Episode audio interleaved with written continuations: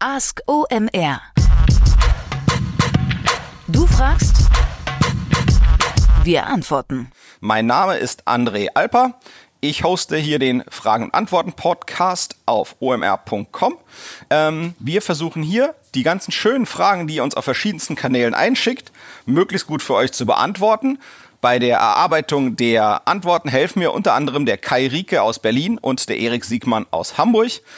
Mein Name ist André Alper. Los geht's zu euren Fragen und Antworten. Viel Spaß, go! Tobi hat uns gefragt, ich bin in einem mittelständischen Unternehmen im Marketing angestellt, das hochwertige Wintergärten und Terrassendächer, also Premiumprodukte für die Zielgruppe Ü50, verkauft. Aktuell generieren wir pro Jahr ca. 6000 deutsche Endverbraucher-Leads. Darunter fallen tatsächlich alle Leads, also Cold und Hot Leads. Nun kam von der Vertriebsleitung die Frage, ob diese Zahl ausreichend sei oder ob wir mehr Leads generieren müssen. Uns fehlen da leider komplett die Erfahrungswerte. Wir können das also gar nicht einschätzen. Was sagt ihr? Ist diese Zahl an Leads viel, mittelmäßig oder sehr gering? Hallo Tobi, vielen Dank für deine Frage, die du uns per E-Mail zugeschickt hast. Also insofern äh, spannendes, äh, spannendes Thema, äh, was du da sozusagen ranbringst. Ähm, also ich fand die Frage fast schon putzig in manchen Aspekten, sprich, ja, wie viele Leads äh, äh, sind gut? Ähm, also ich habe noch keinen Vertrieb gesehen, der gesagt hat, äh, weniger Leads wäre mir lieber, weil Vertrieb will eigentlich immer mehr. Und ich kenne euren Markt nicht wirklich. Ähm, eigentlich hätte ich immer gedacht, dass man als Spieler am Markt ein Gefühl dafür hat, ähm, ähm, wie viel, wie groß der Gesamtmarkt ist und dann weiß man, wie viel Prozent man davon ungefähr ausmacht. Ähm, ich würde wahrscheinlich, wenn ich es nicht wüsste, ähm, anfangen zu gucken beim irgendeinem Bundesamt für Statistik und gucken, okay, wie viele Häuser gibt's denn, wie viele Leute in der finanziellen, äh, passenden finanziellen Klasse gibt es, wie viele äh, Inhaber von Wohnungen gibt es im passenden Alterskorridor, äh, wie sind die äh, sozusagen Eigentumsquoten, um mich dann irgendwie sozusagen zurechtrechnen, äh, wie so eine Art äh, äh, äh, Business Case, den oft so Unternehmensberatung oder andere Firmen im Bewerbungsgespräch machen. Also so eine Art Brain Teaser und den auch häufiger mal und mit vielen Leuten machen und versuchen mit echten Daten anzureichern und anzufüttern. Ähm, was letztendlich, wie, die Frage ist ja ein bisschen, wie man die Leads ähm, ranschafft. Ähm, ich glaube, im Wesentlichen ist es wichtig, dass ähm, äh, ihr, ihr macht ja jetzt so ungefähr so 100 Leads die Woche, ja, wenn ich das über den Daumen äh, äh, schlage äh, und jetzt nichts irgendwie ver verpeilt habe. Ähm, also insofern, ich würde mal gucken, wie kriegt ihr eigentlich diese Leads? Ähm, kriegt ihr die über äh, verschiedene Online-Marketing-Kanäle? Ähm, äh, wie hoch sind eigentlich die Kosten pro Lead? Ähm, äh, oder noch besser, also Kosten pro Conversion, also sprich, wie gut konvertieren die Leads, wenn die jetzt unterschiedlich gut sind ähm, und äh, verdient ihr immer noch was dran. Und letztendlich muss man sich eigentlich angucken, wie entwickelt sich die Kosten pro, pro Conversion pro Kanal, den man betrachtet. Also was ich was, ich krieg die teilweise über äh, Facebook, da kosten die halt, keine Ahnung, 30 Euro und teilweise kriege ich sie über, keine Ahnung, Instagram. Äh, nee, das passt natürlich bei der älteren Zielgruppe nicht, aber sagen wir keine Ahnung, äh, äh, Native Advertising und da kosten die mich 80 Euro pro Stück. So in der Regel kann man ja, das sind ja meistens alles Geburtssysteme, also Paid Media, würde ich mal vermuten, worüber ihr die Leads ranholt, online ähm, da sind ja variable Kosten, das sind alles Gebotssysteme. Das heißt, wenn ich mehr Geld biete oder bereit bin, mehr Geld zu zahlen, dann kriege ich auch mehr Leads. Insofern ist es relativ einfach, sozusagen wahrscheinlich mehr Leads zu bekommen. Wichtig ist nur, äh, dass sozusagen die Kosten im Rahmen bleiben, dass man trotzdem noch was verdient. Und zwar eben nicht pro Lead schaut, sondern im Idealfall einen weiterguckt pro Conversion.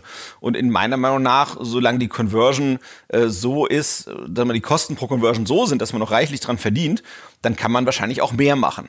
Ähm, Jetzt ist immer noch die Frage so ein bisschen, äh, ja, wie, wie läuft das bei dem Produkt, was ihr macht? Das kann ich nicht so genau einschätzen. Ist das ein Produkt, wo man die Leute, sag mal, wo die eh schon äh, wo, wo die eigentlich auf die Idee gebracht werden müssen, Mensch, wäre das nicht mal was, es wird Winter, es wird kalt, willst du nicht einen Wintergarten dir bauen oder ein Terrassendach drüber stülpen, damit er da im Terrassendach, damit da so ein Herbst und äh, Frühling irgendwie äh, äh, besser auf der Terrasse verbringen können oder Wintergarten, damit du dein äh, sozusagen, äh, ja, deine Terrasse ganzjährig nutzen kannst. Ähm, man muss eben gucken, kann man die Leute auf diese Ideen bringen oder ist das tendenziell ein Produkt, da kann man eigentlich, das kann man eigentlich nur an Frau und Mann bringen, wenn die es eh schon suchen. So. Und wenn, wenn die es eh schon suchen und sich dafür interessieren, dann ist natürlich das erste, was ich mir angucke, äh, äh, Suchvolumina bei den Suchmaschinen. Äh, die sind ja so freundlich ähm, und äh, stellen ja Tools bereit, mit denen man für ihre Kunden, die dort Suchmaschinen Werbung schalten wollen, Suchvolumina für bestimmte Keywords ähm, herausgeben. Ähm, ich bin äh, aktuell nicht so stark äh, als Werbetreibender unterwegs, aber ein alter Kollege, der Matthäus Michalik von der äh, äh, Suchmaschinenagentur äh, Claneo aus Berlin, der war so freundlich und hat mal äh, sozusagen die Tools angeschmissen für mich, damit ich deine Frage hier noch besser beantworten kann, als es ohnehin schon könnte. Und dann kann man ein bisschen fabulieren darüber, ja, sozusagen, was möglich ist. Also, wir hatten ja eben gesagt, ihr macht so 100 Leads die Woche, also so ungefähr äh, 400 ähm, im Monat. Ähm, jetzt kann man mal gucken, was wird denn so gesucht im Monat? Und das ist nämlich das, was die Tools rauswerfen. Ähm, so ein Keyword wie Wintergarten wird 50.000 Mal knapp gesucht im Monat. Äh, Wintergarten Berlin ähm, ungefähr 12.000 Mal. So, jetzt weiß man natürlich nicht, was suchen die Leute mit Wintergarten. Das ist eine so, sozusagen sogenannte short-headige Suche. Also sprich, die suchen relativ unspezifisch, können vielleicht auch noch nicht artikulieren, was sie suchen, ähm, merken vielleicht erst nach dem ersten Eingeben der Suche, Mensch, ich habe das zu allgemein eingetippt, ich muss das irgendwie konkreter eintippen. So, und jetzt mit im Wintergarten-Kontext ist die dritthäufigste Suche, ich habe da so eine freundliche Liste von oben nach unten sortiert. Die dritthäufigste Suche ist zum Beispiel Wintergartenkosten. So, und wenn ich sowas höre und ich verkaufe Wintergärten, dann weiß ich ganz genau, Mensch, das ist tatsächlich jemand, der hat Bock da drauf. So, und diese Suche Wintergarten Kosten als Keyword, die wird 5400 Mal jeden Monat gesucht. Und ich finde, das ist schon extrem passend. Also mein Gefühl wäre, 5000, von diesen 5400, die das suchen jeden Monat, jeder könnte von denen ein ordentlicher, guter Lead sein. So, jetzt kann man das vergleichen mit den 400, die ihr kriegt. Und da sieht man, da ist grundsätzlich Puffer nach oben. Ähm, weiteres Keyword, was mir hier auffällt, ich habe äh, Terrassendach-Leads, Dachterrassen-Leads und Wintergarten, äh, Entschuldigung, Suchvolumina jeweils in der Liste vor mir so und, und lese noch mal ein paar andere, damit du ein Gefühl dafür bekommst, äh, was da alles noch so wäre. Wie gesagt, bei Wintergarten, das sind zwar 50.000 Suchende, aber dort weiß man natürlich nicht, wollen die wirklich einen Wintergarten kaufen oder wollen die wissen äh, Designideen oder Inneneinrichtungsideen, da, da, da muss man immer sehr diskontieren. Deswegen, ich finde es am, am wichtigsten, sich bei so einer Fragestellung immer die diejenigen ähm, äh, äh, Keywords anzugucken, die wirklich am nächsten dran sind. Oder zum Beispiel Wintergartenpreise wird 2900 Mal jedes, jeden Monat gesucht. Wintergartenbausatz, also ja, die wollen sich auch einen Wintergarten bauen. Jetzt weiß ich nicht, ob ihr preislich äh, da sozusagen in Frage kommt als äh, äh, ja, preisliche Alternative wird 2400 Mal gesucht. Wintergartenanbau Win äh, 1900 Mal, äh, Wintergarten kaufen 1600 Mal. Also ich würde sagen, mehr on point geht's eigentlich gar nicht. Ähm, dann sieht man, okay, wir haben jetzt diese, diese Keywords, die wir gerade da zusammengenommen, einmal sozusagen runtergelesen haben. Das sind jetzt nur die Wintergarten-Keywords. Da sind wir schon bei irgendwie, die, die ich so schnell finde, sind wir auf jeden Fall schon mal bei 20.000 Suchen im Monat. So, dann können wir weiter zu Terrassendach ähm, äh, übergehen. Äh, zum Beispiel wird gesucht äh, Terrassendach 18.000 Mal, äh, Terrassendachung, äh, Terrassenüberdachung freistehen 4.400 Mal, ähm, äh, Terrassendachbeschattung, ja, da gibt's äh, immer noch 500 Mal. Das heißt, da gibt's ratzfatz nochmal Keywords äh, für nochmal so 20.000 Suchen. Ja, wir versuchen ja, wie gesagt, alles über, übers, übers Knie zu schlagen, dass du ein bisschen Größenordnung hast. Also Winter, Wintergarten haben wir gesagt, gibt's vielleicht 20.000 spannende Suchen. Terrassendach wahrscheinlich auch nochmal 20.000 spannende Suchen. Ähm, äh, Dachterrasse äh, gibt's auf dem, auf dem reinen, sagen wir mal, breiten Keyword gibt's 12.000 Suchen ähm, äh, Dachterrasse bauen, was glaube ich schon dann eher eben nah, nah dran ist an dem, was ihr macht, äh, 720 suchen. Also in der Summe bei Dachterrasse gibt's nicht so viele Suchen. Man müsste auch gucken, das waren jetzt sozusagen drei Synonyme, die uns irgendwie gleich eingefallen sind, dass die Sinn machen. Ähm, da gibt's auch noch viele, sagen wir mal, longtailigere Suchen, aber die sind relativ ja, muss man sich einfach Stück für Stück angucken. Dachterrasse Inspiration, Dachterrasse auf Garage, Dachterrasse Genehmigung. Das sind natürlich jetzt nicht immer alles Keywords, die perfekt passen, aber muss man sich einfach angucken, passt das oder nicht. So, bei der Dachterrasse kommen auf jeden Fall nochmal so 5000 Keywords dazu. Das heißt, summa summarum komme ich auf so ungefähr 45.000 relevante Suchen im Monat. Ähm, und wenn ihr davon 400 abfischt, jetzt nur bei Google, nur bei dem Thema, ähm, dann heißt das, dass im Prinzip da ein Prozent von dem Markt aktuell beackert. Ähm, es ist natürlich nicht gesagt, dass jeder von den Leuten jetzt unbedingt direkt Bock hat zu kaufen, aber die sind schon echt, finde ich, extrem nah dran. Ähm, insofern, äh, ich glaube, es würde Sinn machen, also äh, es scheint jetzt sozusagen von dem her, was ich äh, bisher weiß über das Thema, durchaus möglich zu sein, da eine ganze Menge mehr Leads reinzuholen. Und man kann ja immer auch sagen, wie gesagt, die, die, die Suchmaschinen-Marketing-Bemühungen sind eigentlich immer relativ nah am, am, an der Transaktion. Insofern wären das wahrscheinlich gar nicht so kalte Leads, die man dort reinholt. Ähm, äh, meiner Meinung nach auf jeden Fall spannend und möglich, dort über allein über Suchmaschinenmarketing mehr Leads reinzuholen. Und ja, was ich mir auf jeden Fall angucke, gucken würde, wenn du, wenn du gute, ähm, ja, sag mal, Methoden hast, wie du die Leute von einem Lead dann in Sale generierst, ähm, äh, mir dann auf jeden Fall auch Social Media Marketing oder Social Media Advertising anzugucken und, und Native Advertising, um dann eben sagen, hier, was ich was, äh, die neuesten äh, Wintergarten- und Dachterrassentrends für ähm, Wohnungseigentümer äh, 2019. So. Und äh, wenn man dann quasi da einen schönen Artikel zu hat, dann kann man damit, glaube ich, ziemlich gut auf Facebook oder auf Native Advertising sozusagen Anbietern äh, da Werbung schalten für. Und ich glaube, da werden auch sicherlich gute Leads bei rumkommen, äh, die man dann in, im nächsten Schritt dazu bewegt, mal zu gucken, äh, was denn ein Wintergarten in ihrem äh, Fall kosten würde äh, oder eine Dachterrassenüberdachung. Also insofern, Tobi, ähm, äh, coole Frage. Ähm, ich hoffe, es hilft dir weiter und du siehst, ähm, es ist nicht nur, dass der Vertrieb mehr will, was sozusagen das Offensichtliche ist, sondern ich glaube, dass es durchaus noch möglich, eine ganze Menge mehr zu machen. Viel Erfolg bei euren Bemühungen, Tobi. Kurze Werbeunterbrechung. Ich hoffe, ihr seid schon alle hyper, hyper und habt Flugzeuge im Bauch, denn es ist wieder soweit. Am 11.9., also der 11. September, am Abend des ersten Demexco Messetages also, ist wieder im Bootshaus in Köln die OMR Aftershow Party. Mit dabei ist wie immer natürlich Olli P., klar, ist gesetzt, aber auch zum Beispiel Who the Fuck is HP Baxter, die Drunken Masters sind dabei und auch sonst noch ein grandioses Line-Up, wo man auf jeden Fall auftauchen sollte. Und damit ihr danach auch sicher nach Hause kommt, haben wir natürlich auch wieder Audi als Partner dabei, die mit einem Shuttle-Service euch in 7 Kilometer Umkreis vom Kölner Bootshaus nach Hause fahren. Viele gute Gründe also zur OMR Aftershow am Abend des ersten Demexco Messetages zu kommen. Dementsprechend sichert euch jetzt ein Ticket auf omr.com slash aftershow.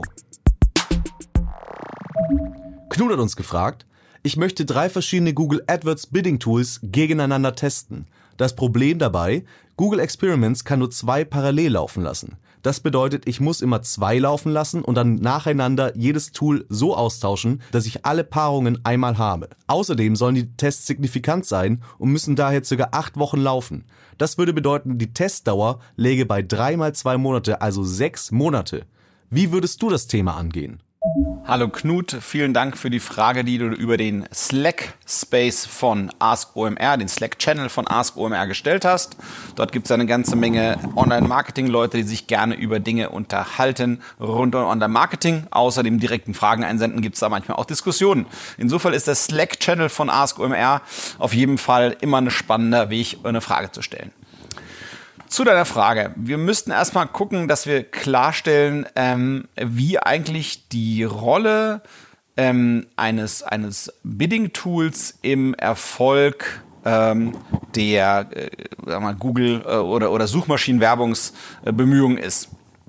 Und ich glaube, der Erfolg äh, von den eigenen SEA-Bemühungen äh, besteht eigentlich aus, aus drei Teilen, äh, der Kontenstruktur, dem Geschäftsmodell und dem Tool. Das heißt, man muss eben ganz klar sagen, ähm, das Tool ist nur ein Faktor in ähm, einer komplexeren Gleichung. Und bei den Kontenstrukturen, da gibt's dann wieder ohne Ende Sachen, die ja, Variationen reinbringen können. Ja, wie groß ist der Longtail, wie nischig ist das Thema, wie international ist das Thema, worum man sich da in dem Fall kümmert. Insofern, das Tool ist nur ein Teil der Mischung und es kann eben sein, dass das eben nicht mal der größte Teil der Mischung ist, sondern vielleicht auch der kleinere. Und das hängt so ein bisschen auf den konkreten Fall äh, drauf ab, also vom konkreten Fall ab ähm, und kommt drauf an, wie man so schön sagt, als Standardantwort für viele Dinge. Ähm, insofern, wie groß die Bedeutung des Tools ist, in der äh, SEA-Herausforderung, vor der ein Unternehmen steht, ähm, ist erstmal unklar. So, dann können wir reingehen und gucken, was macht eigentlich so ein Bidding-Tool. So ein Bidding-Tool soll Leuten helfen, soll Unternehmen helfen, ähm, die Gebote dynamischer äh, anzupassen oder eben ja, anzupassen, so dass es eben so händische äh, Detailarbeit erspart oder eben ja, entweder effizienter macht ähm, oder eben ja mehr mehr Arbeit auf, durch die gleiche Menge äh, Personen machen lässt ähm, und ohne im Idealfall dabei an der Qualität zu leiden. So, und jetzt ist es so, dass eben äh, die Tools unterschiedlich stark sind. Die haben sozusagen meistens unterschiedliche Stärken und Schwächen, wenn man die sich anschaut. Ähm, die meisten, ähm, also diese manche sind besser im Head, also sprich in den Suchen, die sehr, sehr häufig äh, gesucht werden, aber eben unspezifisch sind oder unspezifischer sind oder sein können. Und manche sind eher stark im Longtail, also den Suchen, die selten gesucht werden, aber von denen es halt sehr, sehr viele gibt. So, und jetzt muss man eben gucken, ein bisschen auch, wie ist der Werbetreibende aufgestellt. Ähm, hat er überhaupt genügend Conversions, damit man die Gebote ähm, sehr gut anpassen kann im Longtail? Ähm, das ist so ein bisschen die, die Kernherausforderung bei diesen Tools, wenn die Longtail automatisiert gut managen sollen. Ähm, Im Head ist es so, dass der Erfolg ähm, von dem äh, Bit-Management ähm, hängt eigentlich äh, im Wesentlichen davon ab, inwiefern man ähm, Informationen, die man hat, ähm, die den sozusagen den, ähm, äh, den Erfolg des Bietens beeinflussen, wie gut kann man die eigentlich ins Tool zurückspielen. Ähm, äh, ein ganz einfaches Beispiel, damit man es versteht. Nehmen wir an, ich bin äh, der letzte von fünf Anbietern, der Flüge an eine bestimmte ähm, Location anbietet und aus irgendeinem Grund gibt's jetzt einen höheren äh, äh, Run auf diese Location äh, und von einmal äh, äh scheppert's bei mir, weil eben alle nur noch bei mir kaufen. Oder ich gucke mir den relativen Preisabstand an. Nehmen wir an, ähm, ich verkaufe ein Produkt, was auch zehn andere Händler äh, verkaufen und aus irgendeinem Grund hat mein äh, Pricing-Team die Möglichkeit gehabt, äh, mein, das Produkt äh, 10 Euro günstiger anzubieten und das läuft eben automatisiert in die Systeme und von einmal konvertiert halt mein Produkt wie blöde. Ja, weil der relative Preisabstand geringer geworden ist. Also das heißt, bei mir ist es viel, viel günstiger. Und dann ist eben die Frage, wie gut schaffe ich eigentlich diese zusätzlichen Informationen Informationen, die meinen Erfolg des im, im SEA ausmachen, wie gut schaffe ich die eigentlich zurück zu, zu spielen in das Tool, damit das damit eigentlich arbeiten kann. Ähm, und, und man muss eben auch genauso sehen, sobald irgendwo ein Fehler ist auf der Webseite, also keine Ahnung, irgend, irgendwas ist an der Usability nicht mehr so gut wie vorher, ja, Peng, sind alle Conversions kaputt und dann geht eben auch noch das Beat-System durcheinander. Insofern, es ist nicht ganz ohne mit diesen Bit-Management-Tools äh, sozusagen äh, da das richtige Setup zu finden, ähm, auch wenn die sicherlich in vielen, vielen Konstellationen äh, eine vernünftige Beimischung äh, sind zu dem, was man tut. Ähm, ich glaube, Google Experiments ist wahrscheinlich nicht das Tool, was du meinst, sondern das, was du verm vermutlich meinst, nennt sich Campaign Experiments, weil es gibt noch ein anderes Tool, was Google Experiments heißt und das ist was ganz anderes. Das geht eher in, in eine Kunstrichtung, wenn ich mich recht entsinne. Also insofern Campaign Experiments, das ist sozusagen das Tool, was man erwägen könnte, für so ein ähm, AdWords Bidding Tool Vergleich zu nutzen. Ähm, ich glaube, sozusagen jetzt in deinem Beispiel, ähm, was ich wahrscheinlich machen würde, wäre zwei Tools gegeneinander zu testen. Ähm, und dann würde ich eben auch gucken, sind eigentlich die Unterschiede größer überhaupt, also, also sind die überhaupt relevant? Ja, also unterscheidet sich das überhaupt? Ähm, äh, also wenn der Unterschied nicht groß genug ist, dann ist halt auch der Vergleich nicht so beeindruckend.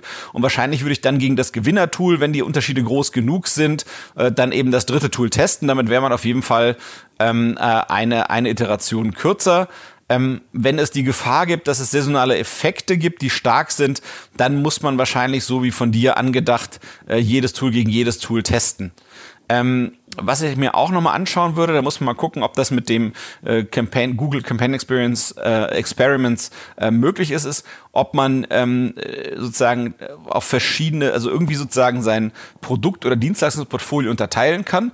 Also was ich was, in dem einen Land äh, lässt man Tool A und Tool B gegeneinander laufen, im zweiten Land Tool B gegen Tool C und im dritten Land Tool C gegen Tool B.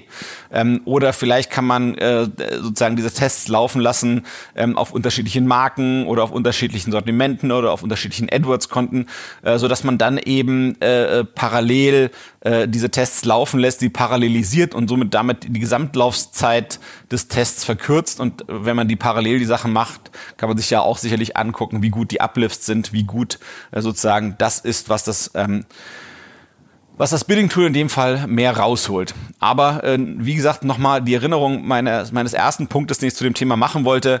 Man muss wirklich gucken, ähm, in dem Geschäftsmodell, in der sozusagen Wettbewerbssituation und in der Kontenstruktur, mit der man da gewählt hat, welche Rolle und wie groß ist dort die Rolle von dem Tool. Ähm, das kann groß sein, muss aber nicht. Und es gibt viele Fälle, wo ich eben sehe, dass das Tool gar nicht der größte Hebel ist, an dem man ansetzen kann. Insofern in jedem Fall testen, gucken und vielleicht hilft's und wird besser. Viel Erfolg! Ask OMR. Du fragst, wir antworten. Jeden Montag neu. Stelle uns jetzt deine Frage über unsere Ask OMR Channels. Melde dich im Slack Workspace an unter omr.com slash askomr oder frage ganz einfach über Twitter mit dem Hashtag AskOMR. Du kannst uns natürlich auch einfach eine Mail schreiben. podstars at omr.com.